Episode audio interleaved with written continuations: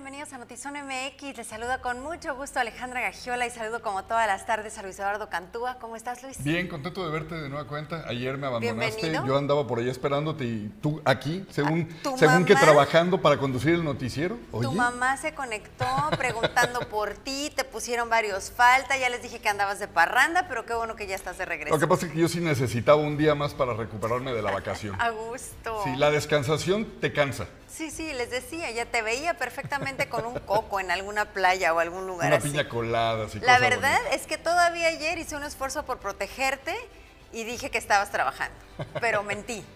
Sí, mentiste y todo el mundo se dio cuenta cuando empecé a subir mis fotos eh, eh, en traje de baño. En tanga. Tus fotos en tanga. Oye Luis, bueno, y mientras estabas en esta vacación, seguramente también desde cualquier lugar escuchaste un estruendo impresionante que escuchamos gran parte de las personas que estábamos en Tijuana. Lo que me parece increíble es cómo del punto eh, tan equidistante mucha gente pensaba que había sido a una cuadra o dos, o ahí mismo en su calle.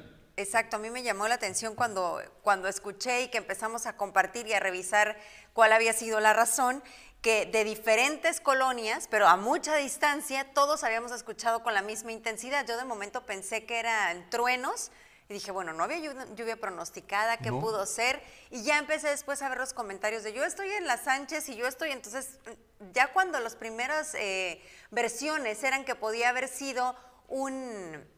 Una, ¿Una estación de gas? una estación de gas me sonaba más lógico que un departamento que fue la, la razón real por la, por la magnitud. Exacto. Pero bueno, mire, vamos a ver la nota y regresando platicamos porque creo que, eh, como siempre, las redes también alimentaron este vertidero de opiniones.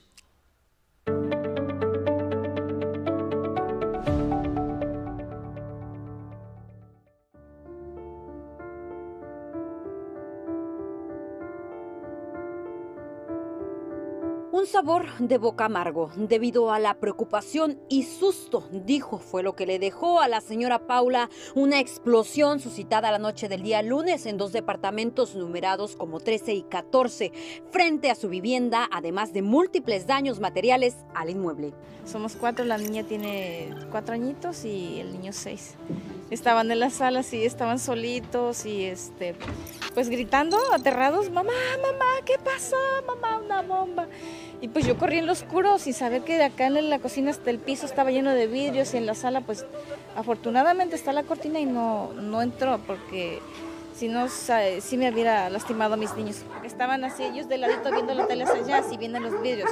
Y les pegan, pues sí me las habrían lastimado gravemente. Asustados todos, eh, todos los vecinos aquí, de hecho nos pasamos el resto hasta la mañana, la madrugada, dos, tres de la mañana, ahí con ellos, hasta que pues, ya mi niño se durmió, bueno, como eso de las 11 a lo mejor estarían no vi, no tengo noción de la hora, en ese momento no supe nada más que el susto, no dormí nada, la boca seca hasta ahorita la boca amarga del tremendo sustazo y pues afortunadamente no, no pasó más.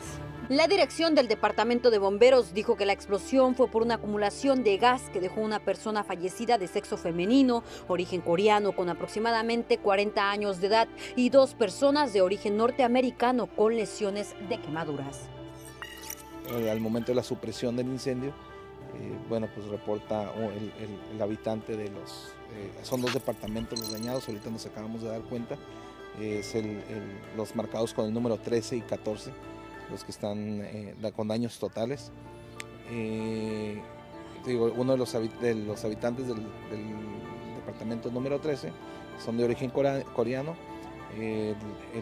la persona masculina sale ilesa, su pareja queda, queda atrapada en los escombros y, y inconsciente por la explosión, el cual fallece eh, en el lugar. Y tenemos dos personas con, eh, de origen norteamericano con quemaduras de primero y segundo grado que fueron trasladados al, al Hospital General. Aparentemente entre los 40 y 45 años aproximadamente por, por, eh, el- la persona de origen coreano, la que le sobrevive, pues bueno, habla el español muy, muy, muy poco, entonces fue lo que, los datos que pudimos sacar. ¿no? Paula nos relató que no se dio cuenta de los fragmentos de vidrio por su cocina y su sala, pues lo que más le preocupaba era la seguridad de sus pequeños. Esta es una de las principales casas que resultaron afectadas. Como puede ver, el ventanal quedó totalmente destrozado, los residuos se encuentran en el piso, están haciendo en este momento la faena de la limpieza para que todos los vidrios caigan de este lado y no de aquel lado. También, por otra parte, se encuentra esta otra ventana en el cual los residuos todavía continúan en el piso.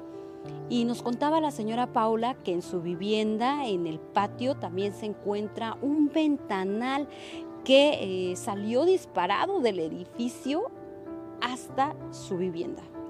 Debido a la explosión, Protección Civil etiquetó diversas viviendas en color amarillo. Que sufrieron daños este, en, en mamposterías, en fachadas, en techos. Este, cuatro viviendas eh, fueron etiquetadas en amarillo, que son las más colindantes a la parte trasera donde fue la explosión, y una sola vivienda, que en este caso es el edificio, que fue etiquetado en rojo hasta ser analizado ¿no? por las diferentes autoridades. Al momento se desconoce la causa del siniestro, mientras que los peritos de bomberos se encuentran realizando las investigaciones. Con imágenes y producción de Lordan García para Notizona MX, redefiniendo la información, Keila Bustos.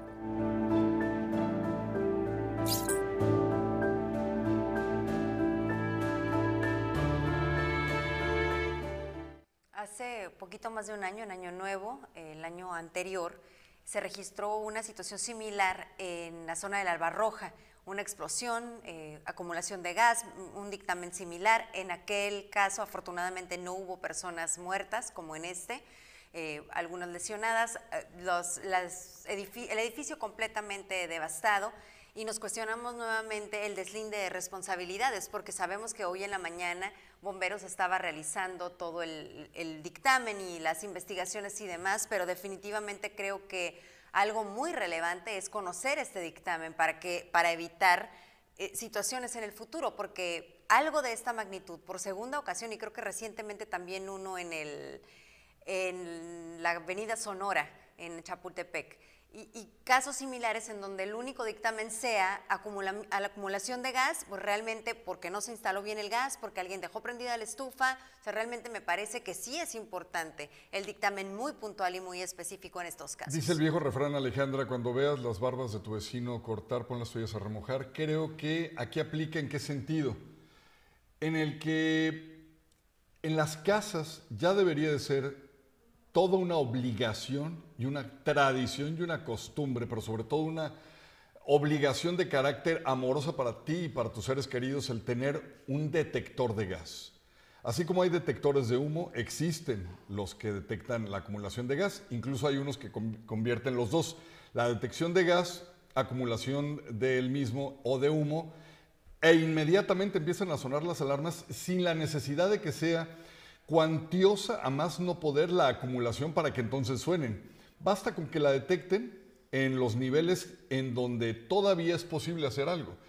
Creo que va siendo hora que las autoridades, los regidores principalmente Alejandra, empiecen a buscar ya esto como parte de eh, la serie de permisos y de requisitos que deben de tener las casas que se empiezan a construir, los edificios que se empiezan a construir, los grandes rascacielos que ya tenemos en Tijuana.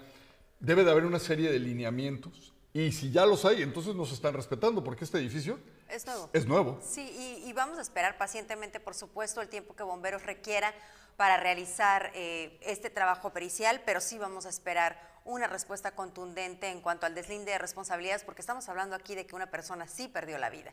¿no? En otros casos es perder el patrimonio, que es bastante grave, pero ya cuando estamos hablando de vidas perdidas, creo que hay mucho que, cuestionar aquí. Y, y, por otro lado, también me llamó la atención eh, ayer mismo, y eso solo como un tema coincidente, en la Ciudad de México, en la colonia Narvarte, una explosión similar, cuatro personas lesionadas en un edificio de departamentos por acumulación de gas casi era de forma simultánea que se estaba dando esta noticia. Incluso hubo momentos que tuvimos confusión de si estábamos hablando de Tijuana o el reporte era de Ciudad de México, pero bueno, eso solamente como, como un dato como curioso, un dato de coincidencia, De coincidencia, definitivamente. de una mala coincidencia. Así que pues desde aquí nuestros mejores deseos también a las dos personas que resultaron con quemaduras serias, que están todavía recibiendo atención médica y el pésame para la familia de esta mujer que se nos dice perdió la vida producto precisamente del fuerte impacto. Ya comentaba mucha gente que, de hecho, empezaron a salir publicaciones. Nada es coincidencia, Alejandra. Creo que las redes sirven también para alimentar a veces de buena manera y de mala manera. Empezaron a salir ya varias publicaciones de que, qué sucedería en el caso de que con la cercanía que tenemos con la base naval de San Diego empezaran de repente los ataques de Rusia producto de la intervención diplomática de Estados Unidos en contra de la invasión.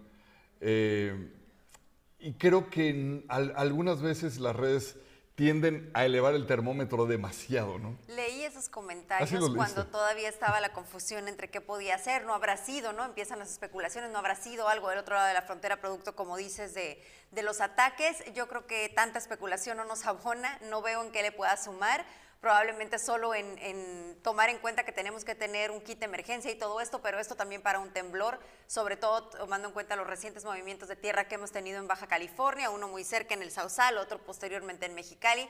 A lo mejor para eso, fuera de eso realmente pues es solamente especulación que no veo en qué le abonan, ¿no? Nada más, pero bueno, creo que sí vale la pena recapitular una fuerte explosión, acumulación de gas, la falta quizá de un equipo de prevención que detectara en el momento de que esto estaba ocurriendo y que a lo mejor se pudo haber evitado. Definitivamente, y bueno, dos personas lesionadas, segundo y tercer grado, eh, que también estaremos pendientes de su condición de salud para informarle en su oportunidad. Oiga, déjame cambiarle el tema. El día de ayer, a través de este espacio, se, le compartíamos de que en nuestras redes sociales estaba publicándose un video en donde se observan motociclistas y autos empezarse a guiar por los laterales de la vía rápida para empezar a desviarse del tráfico que es provocado por el cierre del puente Los Olivos. Bueno, pues según el secretario de Desarrollo Territorial, Urbano y Ambiental, Miguel Ángel Bujanda, dijo que colocarán más señalamientos y que se repararán además otro puente, que es el del Chaparral. Ojalá que se esté pensando en vías alternas para agilizar el pesadísimo tráfico que ya podemos ver en, imágenes. este año vamos a reparar el puente del Chaparral justamente también donde se necesita hacer una reparación ahí mayor en ese sentido. ¿Por qué? Porque los neoprenos ya no están. Entonces, esa es la parte de separación que se ve en algunas fotos, que no es, no es un puente que está en riesgo. Los propio, el propio comité de puentes nos lo ha dicho, pero sí se tiene que hacer una reparación y vamos a estar trabajando en ella este año. Las medidas son las rutas alternas y justamente estamos trabajando con el secretario de Movilidad en ese sentido. El día de ayer por la tarde vimos que, que, efectivamente sí se nos colapsó un poco el tema del tráfico. Vamos a seguir con la señalización desde la línea, poniendo que tomen rutas alternas, ¿no? Como el caso desde la 20 de noviembre, desde la ermita, desde el Simón Bolívar, habilitamos la ruta antigua Tecate, que es la del vaso de la presa, justamente también ya está habilitada para que usen. Íbamos a mover un poco las barreras el día de hoy. O sea, tenemos estos trabajos y estamos muy pendientes. Vialidad y Transporte, la Secretaría de Seguridad Pública también nos está apoyando ahí con algunos elementos, justamente para dimensionar este tema del tráfico, que sobre todo en la tarde es donde se acumula. Hablaba de la falta,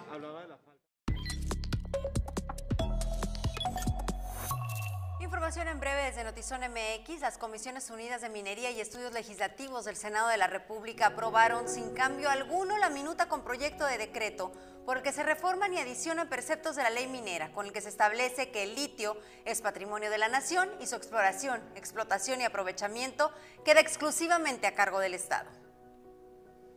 Después de 700 días de llevarlo puesto, mañana España dirá adiós al cubrebocas a partir de... Eh, eh, de este día en interiores y únicamente será obligatorio utilizarlo en hospitales, centros asistenciales y transporte público. Esto al tiempo que Estados Unidos ya anunció que será opcional utilizarlo a partir del 3 de mayo.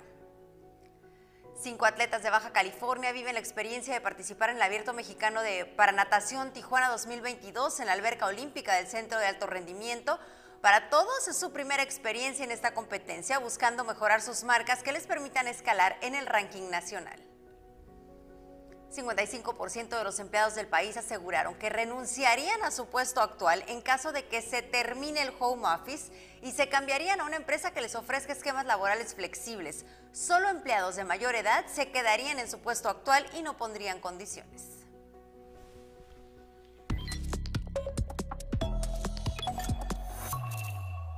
¿Por qué en México las autoridades siempre tienden a tapar el pozo luego de que se ahoga el niño? Jamás lo entenderemos. Bueno, pues este reportaje a continuación es una invitación para que esa maquiavélica forma de actuar se acabe de una vez por todas, por lo menos que empiecen a intentarlo.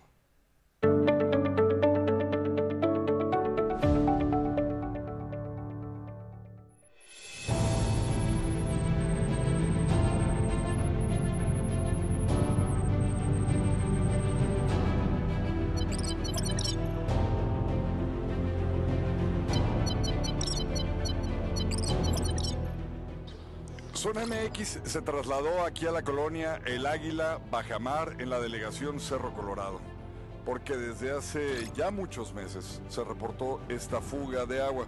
Pareciera una más de todas las que tenemos, pero hay varios riesgos. Una, lo profundo que está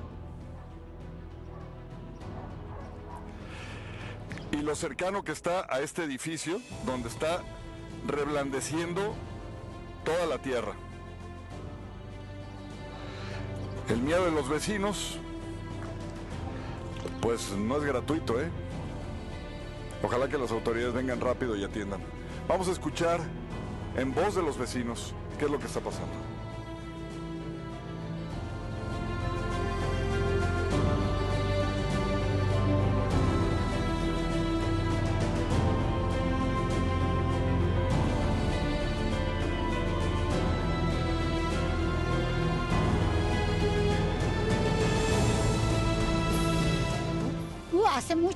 Meses, creo que está desde como del año pasado, como desde diciembre o si se puede más, pero no. Vinieron los de la SEP según acomodar, no acomodaron nada, miren nomás el montón de tierra dejaron ahí. Ya se apachurró, sí, por lo mismo que está ahí, pero no han vuelto a venir. Dijeron que iban a venir por la tierra, nunca vinieron.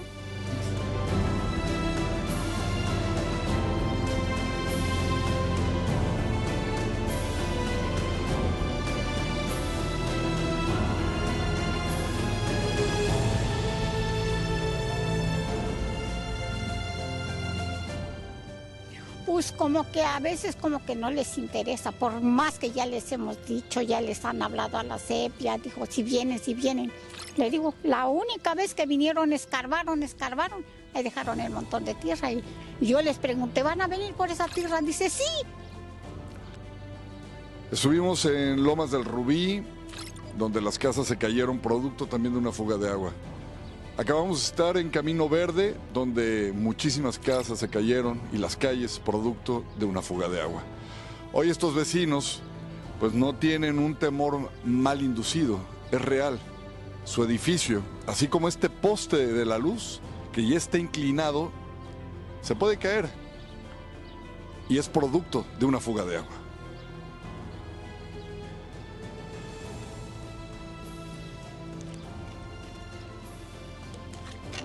Ya, oiga, y principalmente el poste que ya viene para abajo y el poste y luego ya viene lo de la luz, los, los medidores de luz también corren riesgo.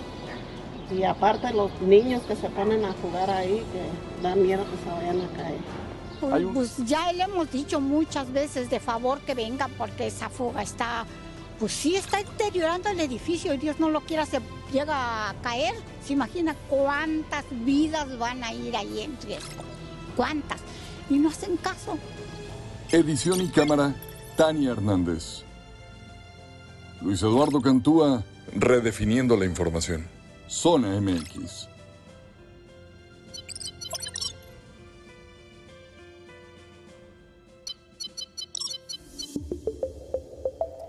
Se acumulan las denuncias y en la Comisión Estatal de Servicios Públicos de Tijuana hay una persona interina porque no hay un encargado en este momento, solo un encargado de despacho. Quien estaba eh, de titular de esta dependencia, pues atropelló a alguien y luego hubo un escándalo con una camioneta, el caso que lo terminaron corriendo. Y mientras, pues esta serie de denuncias, de preocupaciones, de vecinos, incluso haciendo plantones, esperando una solución y esperando atención por parte de esta dependencia, pues solamente se les están, yo creo que sumando en un escritorio, Luis. No sé qué eh, pasará, sinceramente yo no creo que ya sea como un tema de indolencia. Quiero poner sobre la mesa algo que a lo mejor después me voy a arrepentir, pero yo no creo que sea ineptitud y no creo que sea indolencia.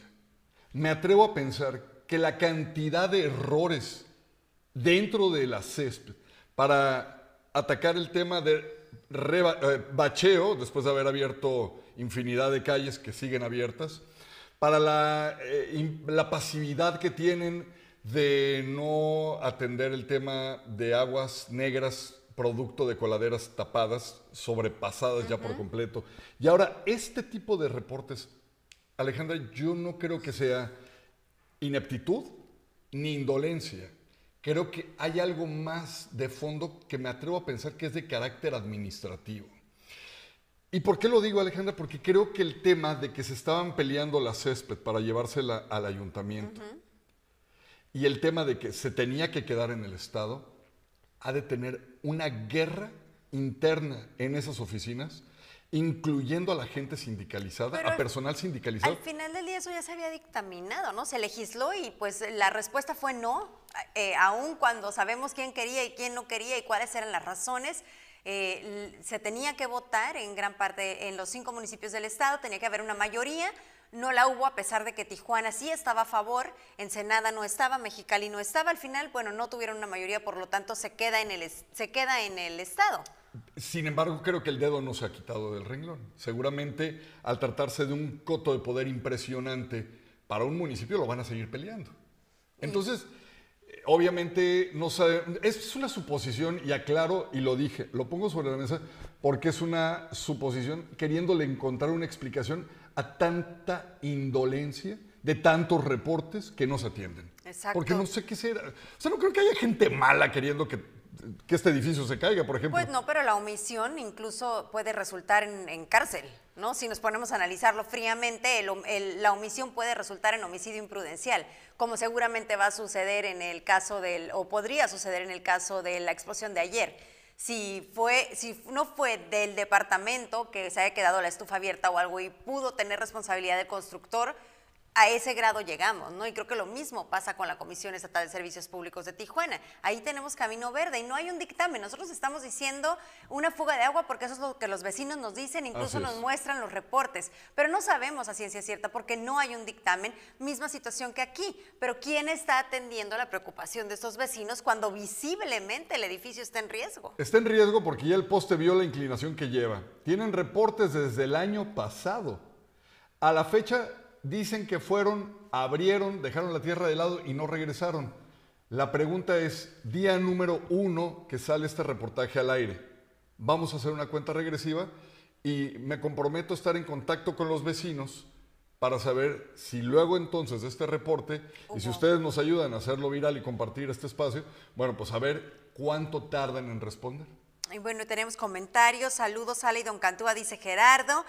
Ya, ya no hay rutas alternas, esto respondiendo a lo que decía Miguel Ángel Bujanda hace ratito, de traten de utilizar rutas alternas por lo del puente de los olivos, dice no hay rutas alternas, está saturado el tráfico y los semáforos no están sincronizados.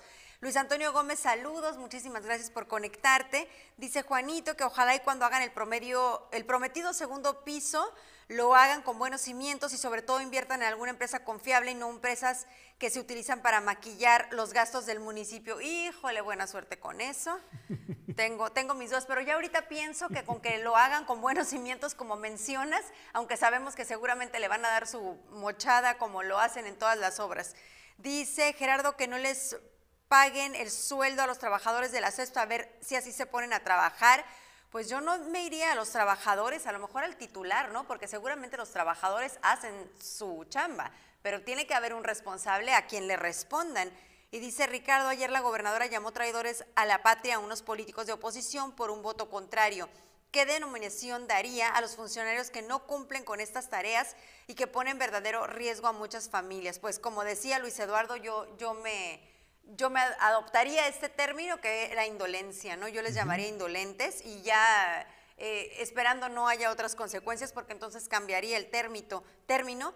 Y dice Carla Janet, saludos Alejandra, aquí en la sección cantinero referente a las aguas negras se inundaron dos casas, se tumbaron dos bardas y la CESP nunca hizo presencia ni vinieron a responder ese tema. Pues le seguimos sumando entonces, Carla. Igual lo de las aguas negras, Cañón K, Colonia Altamira, más de cuatro meses con el reporte, el escurridero de aguas negras que sigue, ya tiene acumulados aproximadamente siete reportes, según me enteré ayer, y siguen sin ir a arreglar el problema de una alcantarilla que sigue emanando aguas negras. Lo peor es que pasa enfrente de una escuela y los niños tienen que brincar el río de aguas negras y obviamente que no alcanzan sus piernitas a dar el brinco completo de un lado a otro. ¿Qué pasa? Que llegan, pues obviamente, apestados a excremento y a orines y a todo lo que emana de una coladera que se reportó hace ya muchos meses y que siguen sin atender. Cañón K, Colonia Altamira, frente a la escuela, y a pesar de que está frente a una escuela, no hacen nada. ¿Qué, necesitarían, Alejandra? No sé, te pregunto yo, para que sí atendieran. Una, pienso. Bueno, no te pregunté, vas tú. No, no, yo diría alguien de comunicación social de la Comisión Estatal. Aquí estamos apoyándoles con los reportes de la ciudadanía, que a lo mejor no les llegan, que a lo mejor no los vieron, que a lo mejor no los leyeron. Con mucho gusto lo hacemos y esa es la intención de este espacio porque la conversación es con usted para que escuchen. Ya llevamos varios a lo largo de estas semanas. Eh, nada más en este espacio ya dijimos de dos que han sido eh, ignorados y de dos reportes que sí se han presentado porque ya nos lo comprobaron, pero que no han sido atendidos. A ver si pueden voltearlos a ver.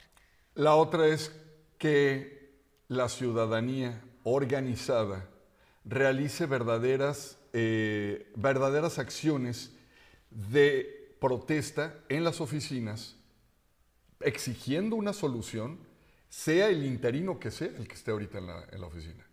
O sea, si la ciudadanía se organizara en el tema de esta eh, sección cantineros, en donde siguen brotando aguas negras, en la sección del Cañón K, donde tienen aguas negras, en el Águila, donde vimos este reportaje, y en tantos otros lugares, ¿tú crees que si no se juntaran todos estos vecinos afectados, no harían un llamado así de, Aparte nos está diciendo, tumbó dos bardas, o sea, ya está siendo latente, ya está, el riesgo ya está ahí.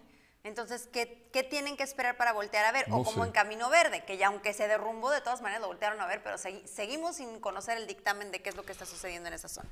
Día uno, vamos a ver qué pasa. Bueno, y cambiando de tema, y esto es solamente una propuesta, pero llamó la atención porque sería ideal, nada más platicándole hace unos momentitos con Keila Bustos, eh, pues decíamos, híjole, a lo mejor esta propuesta que hace la gobernadora o podría presentar la gobernadora podría ser viable en algunos trabajos, no en todos, y es que le cuestionaban pues que ella va a todas partes o trabaja gran parte del día cargando a Diego José, que es su bebé, y muchas de las... Eh, empleadas dicen, oye, a nosotros también nos encantaría hacer esto, usted puede, pues ayúdenos con alguna iniciativa para que nosotros también podamos y aquí está la información.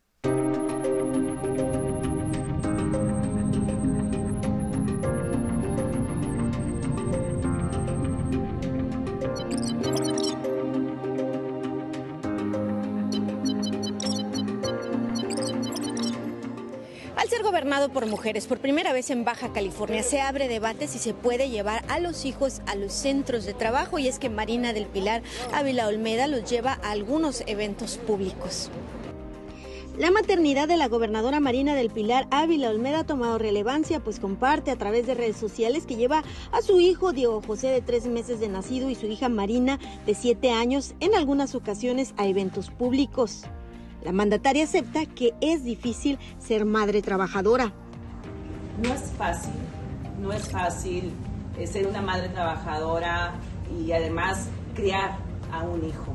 No tenemos que, como gobierno, como ciudadanía, como sociedad, encontrar el balance, porque al final del día yo, yo coincido con nuestro presidente cuando dice que la familia es la mejor institución de seguridad social que hay en nuestro país. Señaló que durante los seis meses de su gobierno intentará convencer a las empresas para que puedan convivir con sus hijos en horas de trabajo. Buscaremos esa iniciativa que promueva la convivencia de las madres, dependiendo evidentemente también, ¿no? En el, ambiente de trabajo en el que se encuentren. Hay días que yo no puedo traer a Diego conmigo porque el ambiente en el que voy a estar pues no es apto u óptimo para un niño. Sin embargo, bueno, aquí en esta reunión puedo traerlo conmigo este, y encontrar esos espacios en los cuales podamos como madres y como padres de familia también, los papás también tienen ese derecho de apoyar a sus esposas, digo, no lo van a amamantar, ¿verdad? Pero este, sí, eh, también darles ese mismo derecho. Pero la mandataria estatal tiene un poder adquisitivo y es que lleva a tres mujeres asistentes para que le ayuden con el cuidado del bebé Diego José en actos públicos.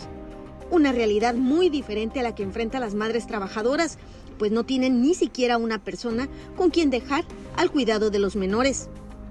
Marilia Aguilar es madre de Jesús Luciano de cuatro años. Señala que no todos pueden llevar a su trabajo a sus hijos, como la gobernadora, pues no se los permiten. A lo mejor y que hubiera un poquito más de guarderías, este, así, de guarderías del IMSS, que no fuera, que fueran gratuitas para las mamás, o porque yo entiendo que para muchos trabajos es imposible llevarse los niños pero pues sí debería de haber como un poquito más de apoyo para las mamás trabajadoras. Tania es una madre de un niño de 7 años. Señala que no puede encontrar trabajo pues no tiene dónde dejar a su hijo. Pues no hay eh, un trabajo que digas tú, bueno, este, hay, hay un cuidado para los hijos o los horarios son flexibles. Este, me he encontrado con el de eh, disponibilidad de horario. Este, de preferencia, pues no hijos para tener la disponibilidad de horarios los trabajos pues super noches y ya no hay guarderías o al menos tienes que pagar las guarderías y el salario no es suficiente para pagar una guardería. Yo siento realmente como esta parte de, mamá, de, decir, bueno, ¿y qué voy a hacer con, mi hijo? O sea, no lo voy a dejar con una persona desconocida, viendo tantas cosas, tantos casos que ha habido de, de abuso, no solo sexual, también este, psicológico, físico mientras que Doris Domínguez señala que el llevar a sus hijos al trabajo en una barbería le genera en ocasiones problemas. Señala que debería de existir guarderías públicas donde dejar de manera segura a los menores. obviamente para los clientes pues sí es algo incómodo porque pues ya es una guardería, no una barbería. ¿Tienes una barbería o cómo? Trabajo en una barbería, sí. ¿Y si te da chance entonces a veces de llevar? Sí, sí. Me los llevo, por ejemplo, en la mañana cuando está calmado, ya en la tarde ya no, porque pues ya sé que hay un poco más de gente y pues ya mejor los llevo a la casa. Emma Juárez Escalante señala que tenía que dejar a sus hijos encargados con amigos, pues fue madre trabajadora y no tenía el apoyo del padre. Tenía que dejarlos recomendados. Tenía una amiga que pues fui madre soltera y pues batallaba para sacarlos adelante. Dos dejaba con mi mamá, bueno, los dejé en Chiapas y uno traje para acá conmigo y sí batallaba. Cuando mi amiga no podía, lo tenía que dejar con otra y así sucesivamente. La realidad que enfrentan la mayoría de las mujeres en Baja California es que no tienen un poder económico para dejar en lugares seguros a sus hijos. Algunas se ven orilladas a renunciar a sus centros de trabajo porque no les permiten llevar a sus hijos piden que, como existen escuelas públicas, haya guarderías públicas para que tengan lugares seguros. Con imagen y edición de Tania Hernández informó para Notizona MX Ana Lilia Ramírez.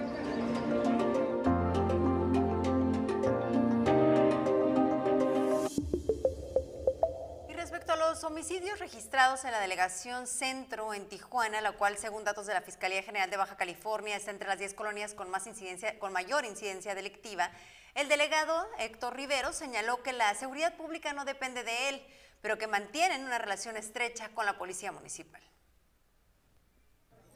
Hay una relación estrecha, ¿no? No depende de mí la seguridad pública, pero eh, estos eh, eventos son, han sido atendidos eh, oportunamente y también tenemos la participación de la Guardia Nacional, que eso ha sido de gran ayuda.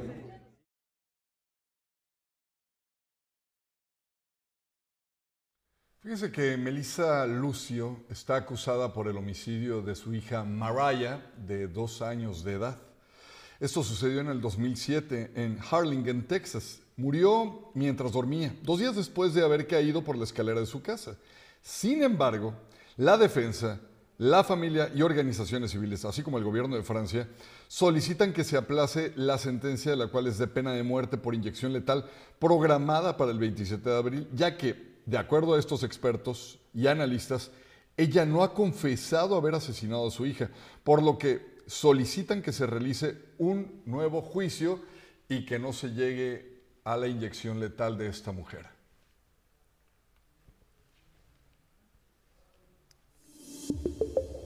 Y del 28 de abril al 2 de mayo se va a llevar a cabo la vigésimo expo artesanal en Tijuana, en donde el número de participantes se va a reducir ya que sus negocios fueron afectados por la pandemia. Esto fue lo que dijeron hoy por la mañana. El evento del 28 de abril al 2 de mayo eh, vamos a manejar un horario de 12 del día a 9 de la noche y es un, un totalmente familiar, todas las edades, ¿no? la familia, todo. Eh, como le comentaba, le hacer hincapié en la invitación hacia los niños en su día, pues, para que se la pasen a gusto. Ahorita estamos eh, pues retomando operaciones, lo que queremos es volver al, al, número, porque si nos pausamos dos años prácticamente, ¿no? Eh, traemos una expectativa de afluencia de unos 8 mil visitantes aproximadamente por los cinco días del evento y se pretende alcanzar otros, otras, otras métricas. No llegarle al número porque si el evento este lo estamos presentando con 135 stands. Las ediciones pasadas ya habíamos llegado a un número de 185 con la participación de 16 estados. Ahorita traemos 12. Entonces vamos, vamos a iniciar, vamos a retomar y pretendemos yo creo para la siguiente edición ya estar listos para poder este, tener esas, esas.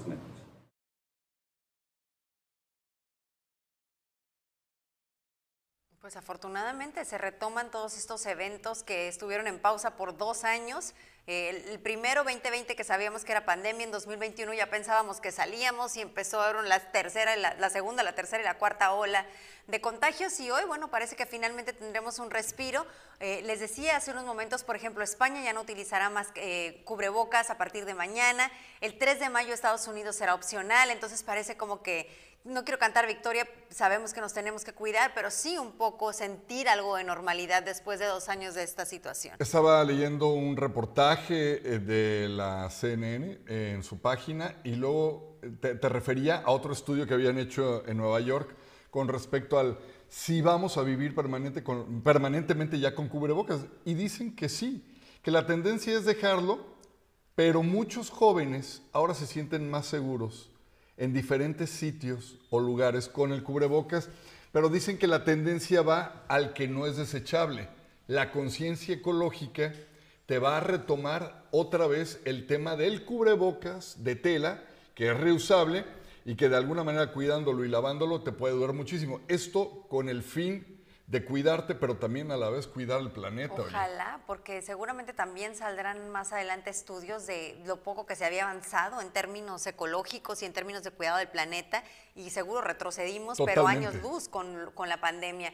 Y creo que esta situación que mencionas puede ser algo como lo que ya pasa en China, que después de la H1N1 eh, ya es muy común y ves a muchas personas en el metro utilizando cubrebocas, se sienten más seguros, a lo mejor seguros. esta tendencia ya, como dice, se queda. Sí, así que si usted tiene cubrebocas de los de tele y pensó que ya los iba a tirar, eh, espérese un poquito, espérese, porque al parecer eh, llegaron para quedarse. Pero bueno, oiga, vamos a despedirnos, pero siempre le ponemos un video como de risa, como de chiste. Hoy, hoy la tendencia de nuestro video va un poquito más por el lado de la reflexión. Es papá de familia, es un hijo adolescente. Vea bien esto. Buenos, malos consejos para mi hijo, sin hacer preguntas. Este es un obsequio que te voy a dar. Cuando vayas a una reunión y estés en estado inconveniente o hayas ido a un lugar donde no me avisaste que ibas a ir, pero empiezas a sentirte incómodo o sientes que corres peligro o simplemente ya no quieres estar allí, pero te da pena o miedo hablarle a alguien o hablarme a mí porque sientes que te voy a regañar. Márcame, dime dónde estás y solo di la frase sin hacer preguntas, papá yo iré a buscarte y no va a interesar en qué situación estés o dónde estés. No te voy a recriminar nada porque será sin hacer preguntas. Solamente confía en mí. No te voy a decir nada, no preguntaré nada. Lo único que me va a importar es ir por ti y que estés seguro, sin hacer preguntas. Me quedaría con, lo adoptaría definitivamente y me quedaría con esta clave, Luis. Realmente sí, reflexivo, sobre todo ante casos que hemos, de los cuales hemos estado dando cuenta que se registran en el país, eh, sobre todo jovencitas que no regresan. Creo que sería una plática interesante que podríamos tener todos con nuestros hijos, adolescentes sobre todo. Adóptela, es interesante como dices Alejandra, quédate con él sin hacer preguntas. Si la confianza, todos fuimos jóvenes, todos pasamos por la adolescencia y hubo un momento en el que teníamos pavor de hablarle a nuestros padres porque pues, la habíamos regado. No, las cosas han cambiado. Hoy seamos también un poquito cómplices y amigos de nuestros hijos con la condición de que nos tengan ese nivel de confianza que nos permita también tenerlos en casa seguros. Pues con esta reflexión nos despedimos. Tenga una excelente tarde. Lo esperamos mañana a 6 de la tarde aquí en Notizón MX, redefiniendo la información.